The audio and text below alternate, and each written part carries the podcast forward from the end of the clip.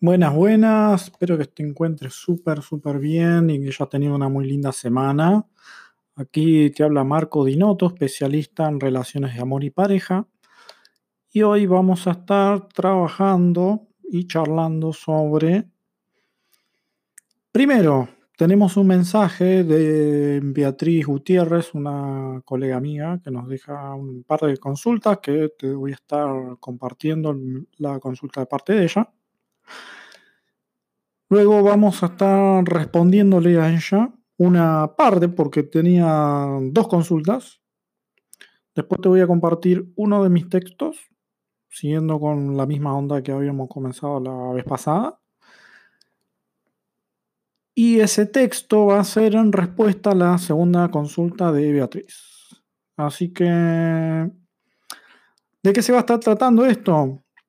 Tenemos por un lado una pequeña y un poquito más larga, no, tan, no va a ser tan pequeña, extensión o explicación sobre cómo es la manera de dar señales para llamar la atención de los hombres en cuanto a la atracción femenina.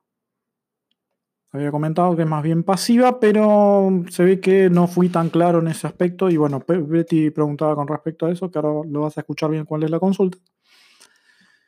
Y por el otro lado, una cuestión que tiene que ver con la ley de atracción, de cómo no funciona la ley de atracción para las relaciones de pareja. Así que comenzamos con esto.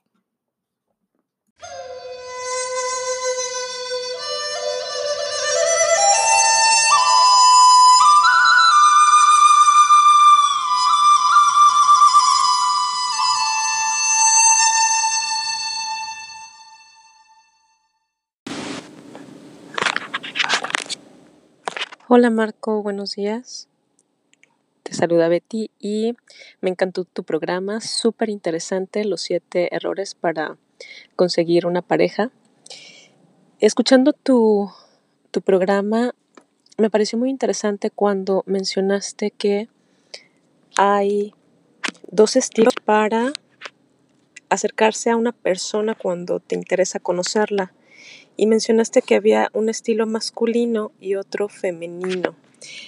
Me gustaría que ahondaras un poquito más en, el estilo femenino, ya que el masculino mencionaste eh, que era un poco más activo y mencionaste algunos ejemplos, sin embargo, en lo que respecta al estilo femenino no me quedó claro, ya que no, no escuché que mencionaras ejemplos. Y algo que, Jamás. Bueno, hasta ahí la primera consulta de Beatriz. Ahora, ahora te voy a compartir el resto. A ver, la manera atractiva femenina, que es más bien pasiva, tiene que ver con la naturaleza misma. ¿Cómo es la atracción en las hembras en las distintas especies? ¿Qué es lo que hacen? Y ahí nos damos cuenta de los diferentes tipos de atracción. Particularmente para lo que son los humanos hay varias señales específicas que son aplicables y que de hecho se notan, porque uno cuando va y está puesto en, situación, digamos, se, ven y, y ustedes si son mujeres y están escuchando esto seguramente se den cuenta de estas cosas. Por ejemplo, una, señal claramente femenina es mover el cuello, mejor dicho, mover el pelo descubriendo el cuello y mostrar el cuello. El cuello tiene una particularidad, que es una de esas zonas como así de, vulnerabilidad, de, de, exposición, es decir, si expongo mi cuello, me arriesgo mi vida. Mostrar el cuello tiene mm, como ese significado de te muestro mi vulnerabilidad. En realidad es porque desde el, desde el cuello se liberan feromonas. Es una cuestión hormonal química. Eh, otras señales, por ejemplo, resaltar los labios, algo que se suele hacer mucho es eh, usar lápiz labial, un color en los labios para que se vean. Em, otra señal puede ser tocarse los brazos, tocarse el, cuerpo. No hace falta que sean señales sexualmente explícitas, simplemente con, no sé, tocarse la cara eh, o, acariciarse la cara incluso. Eh, algo un poco más explícito puede ser apretar los pechos con, los hombros, por ejemplo, eh, cerrar los hombros para adentro. Y, así como eso hay, hay otras maneras también. Eh, por ejemplo, ya cuando hablamos del contacto con, con, la otra persona, el contacto físico, el tocar al otro, también es una manera de decirle me gustas.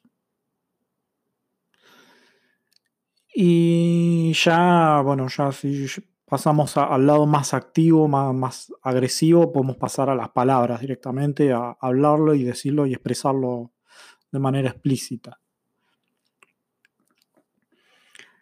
Eso es más o menos, Betty, lo que, mm, lo que se puede ver.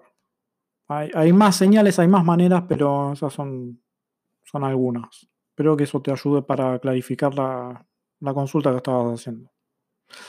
Decías que había algo que nunca... Hola Marco, algo que me sorprendió enormemente fue cuando escuché que mencionaste que uno de los errores a la hora de eh, buscar pareja es tener claro, que una persona tenga clara con anticipación qué características o cualidades desea o espera tener en una pareja. Eso realmente me sorprendió enormemente porque yo he escuchado desde hace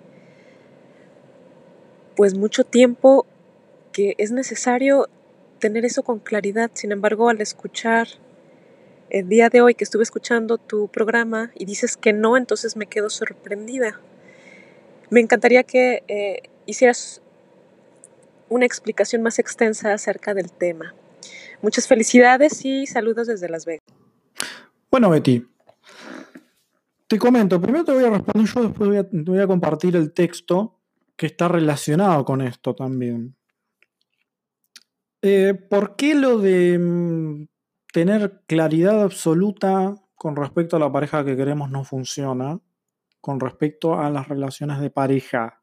No estoy diciendo que no funcione, sino que para las relaciones de pareja no funciona. Hay una gran diferencia. La diferencia es, la relación de pareja tiene un componente emocional que no tiene lo material. Entonces, si queremos atraer una casa, bueno, nos imaginamos adentro de una casa con el tamaño que queramos que tenga, no sé, 50 metros cuadrados, no sé, lo que sea. Y con el tipo de ventana, los colores, el tipo de pared, qué, es lo que va a tener adentro, dónde va a estar ubicado, etcétera, etcétera, etcétera. Ahora, cuando se trata de una persona y de una pareja específicamente, hay que tener en claro dos cosas. Una es, ¿para qué quiero eso? ¿Para qué quiero esa pareja? Y dos, ¿desde dónde la estoy definiendo? ¿Desde dónde la estoy definiendo? ¿Por qué es importante? ¿De dónde la estoy definiendo? Porque hay algo que es muy claro. La relación de pareja la vamos a vivir en el tiempo presente. Si nosotros la definimos desde un tiempo que no es el presente, la vamos a estar definiendo desde aquello que nos lleva a elegir el cómo queremos que sea. Y normalmente eso es el pasado. Ahora, ¿quién vive en el pasado? Nuestro ego vive en el pasado. De hecho, una de las cosas que pensaba era, los seres humanos somos los únicos con la capacidad de viajar en el tiempo. Porque nuestra mente puede viajar en el tiempo nosotros podemos ir al pasado a través de los recuerdos o ir al futuro a través de la imaginación.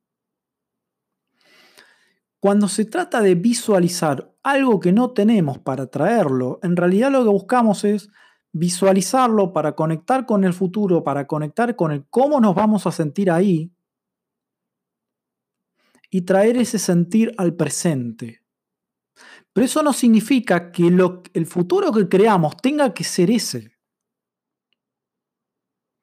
Entonces sí, sirve y es útil para poder sentir por anticipado qué es lo que vamos a sentir cuando estemos con una pareja, siempre y cuando no esperemos que venga la pareja que queremos. Y si viene, va a venir creada a partir del pasado. Eso significa que va a ser el pasado quien lo, va a estar eligiendo, no nosotros. Va a ser nuestro pasado, nuestra historia, nuestros aprendizajes quien la va a crear, no nosotros. Y si nosotros nos mantenemos, mantenemos apegados a esas formas de cómo tiene que ser esa persona, qué cualidades personales tiene, qué gustos tiene, qué es lo que le gusta hacer, qué es lo que no le gusta hacer.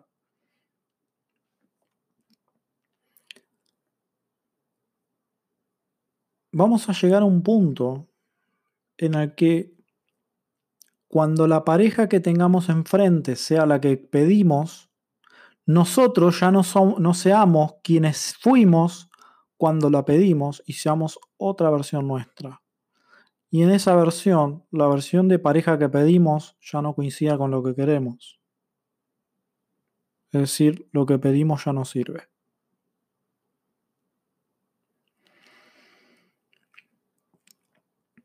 El punto importante aquí es cómo se elige una pareja. Y eso te lo voy a dejar para la próxima, porque ahora te voy a compartir algo que tiene que ver con esto específicamente, con el tema de definir a la pareja y la ley de atracción.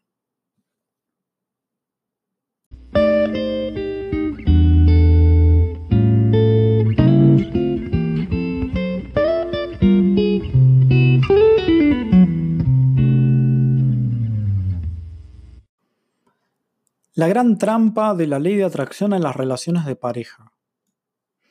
Dicen Imagina lo que estarías haciendo con una pareja ahora mismo, dónde, cuándo, con total especificidad, especificidad y lujo de detalles. Define exactamente la pareja que deseas, su altura, su tono de voz, color de ojos, color de pelo, es más, ponle un nombre. Darle vida a un sueño que todavía no es para hacerlo presente y manifestarlo en el único tiempo que existe. Sin embargo, hay una gran trampa y es esta. Nos dicen definir una pareja, pero no nos dicen cómo va a llegar. Como una vez me, como una vez me dijeron, una chica que cree en la ley de atracción. Mi pareja está llegando, cayendo en un paracaídas amarillo en, en la puerta de mi casa. Joder, ¿en serio? Lo que nadie nos dice es que la pareja que queremos en realidad no es la pareja que va a llegar. ¿Quién cree que pone las condiciones? ¿Tu ego o tu ser? La pareja que llega no la eliges tú. Lo que tú eliges es cómo quieres sentirte con la pareja que vaya a llegar. Y necesitas, desde el plano físico, ayuda externa para eso. Esa ayuda es imaginar, situarte en un presente que no es real para conectar con el sentir que te generan los pensamientos de los cuales estarías escuchando diciendo, pensando de, con y sobre la persona, el hombre que te acompaña en esa realidad imaginada. Pero eso es todo. Por esto, es un gran, pero gran error quedarse solo con la pareja creada y todas sus cualidades en lugar de quedarte pegada al sentir que ella te genera. Así es como Mientras tú, mientras tú esperas a la pareja que tú misma has creado desde tu mente egoica, la pareja que el universo, Dios, la vida o el nombre que quieras ponerle, tiene para ti, podría estar enfrente a tus ojos y tú nunca lo verías como tal. Es más, hasta podría ser tu mejor amigo. Tiene que ver con las emociones, básicamente. La vibración y el sentimiento, ni siquiera las emociones. Las emociones están a un nivel físico porque sirven de indicadores de supervivencia. Los sentimientos están a otro nivel y los sentimos cuando conectamos con nuestro ser. Por eso hoy en día casi no se habla de que el amor es una emoción, sino un sentimiento, aunque para mí ni siquiera es eso, pero bueno. Según cómo vibramos, atraemos. Sí, por resonancia. La resonancia es un fenómeno físico que, que, consiste en la amplificación de la energía a partir de que un sistema vibra en una frecuencia de resonancia de otro. Así es como, por ejemplo, los cantantes pueden romper vidrios con la voz, por ejemplo.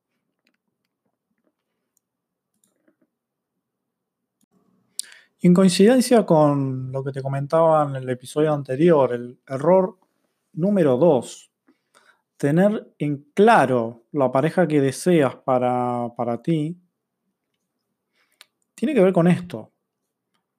Si, esto, si tú estás enfrascada en obligar a la realidad que la pareja que quieres es la que tú quieres y la que te tiene que mandar es la que tú quieres y no otra, pero resulta que tú no conoces cómo va a ser el futuro con la pareja que tú quieres. Crees que sí, pero en realidad no.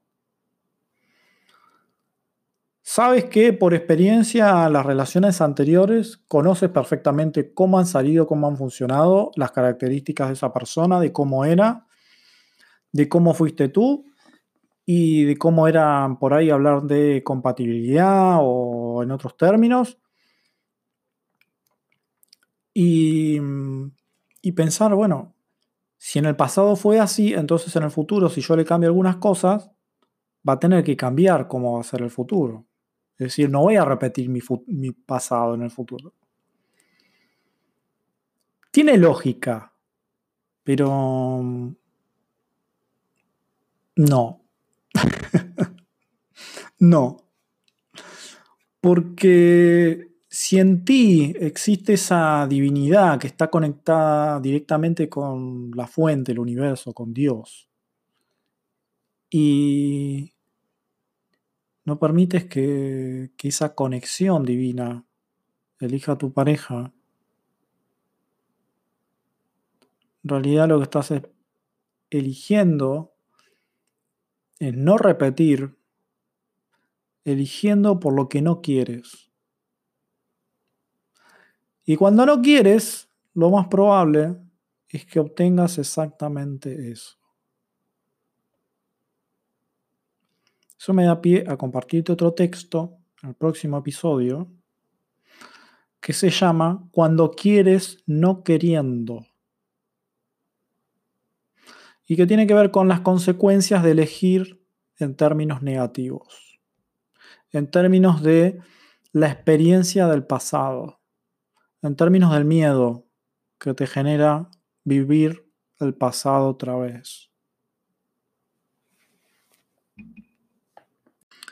Con esto damos por terminado el episodio de hoy. Y simplemente para recordarte que puedes dejar un mensaje de audio con respecto a los temas que vayamos compartiendo. Lo vas a encontrar en la descripción de este podcast. También me puedes mandar un mensaje a más 54 9 221 604 4731, que es mi número WhatsApp.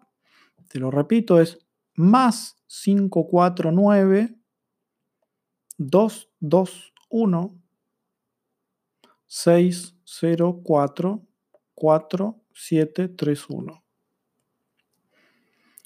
También me puedes seguir si gustas en redes sociales, en Facebook como Marco Dinoto, especialista en relaciones de amor y pareja a mi página de Facebook. También puedes encontrar el grupo de Facebook Cómo amar sin perder la libertad.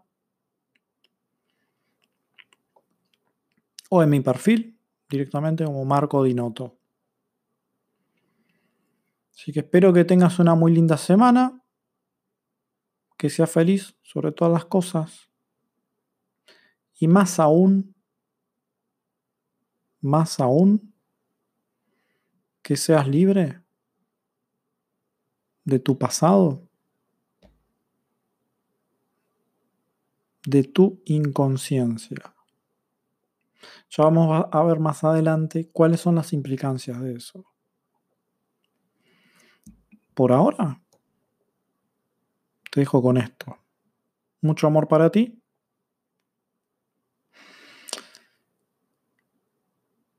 Y nos estamos escuchando o hablando. Bueno, hablando no. Pero bueno, el término que valga. Un abrazo que estés muy bien.